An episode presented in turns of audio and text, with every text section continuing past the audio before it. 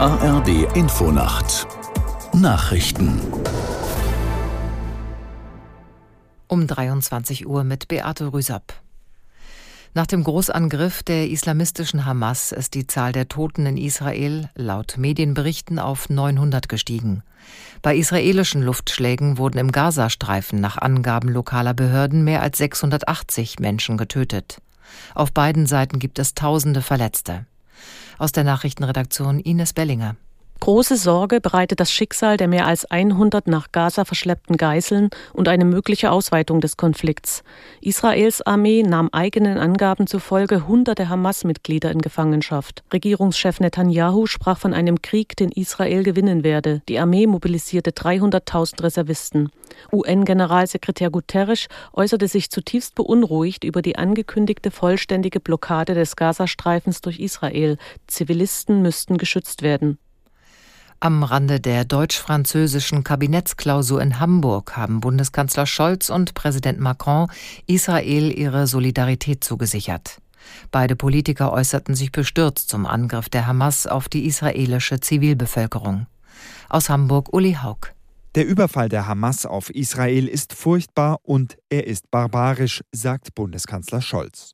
Gemeinsam mit dem französischen Präsidenten Macron stellte er klar, Deutschland und Frankreich stehen ganz fest an der Seite Israels.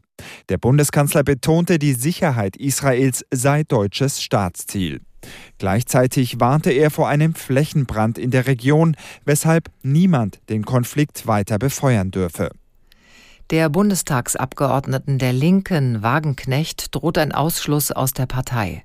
Zahlreiche Mitglieder hätten einen entsprechenden Antrag unterzeichnet, teilten die Initiatoren mit. Er sei bei der Landesschiedskommission in Nordrhein-Westfalen eingereicht worden.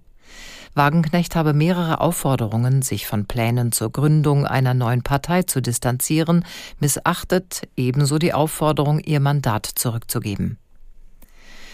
Fußball-Bundesligist FC Augsburg hat Trainer Maaßen mit sofortiger Wirkung freigestellt. Diese Entscheidung teilte der Club am Abend über den Online-Dienst X, ehemals Twitter, mit. Unter Maaßen holte der FCA nur zwei Siege aus den vergangenen 19 Pflichtspielen. In der Bundesliga stürzte Augsburg auf Rang 15 ab. Bis zur Verpflichtung eines neuen Cheftrainers wird U23-Coach Strobel die Mannschaft befeuern. Das waren die Nachrichten. Das Wetter in Deutschland. Nachts im Osten gelegentlich Regen, Tiefstwerte 14 Grad auf Norderney bis 7 Grad in Vorpommern.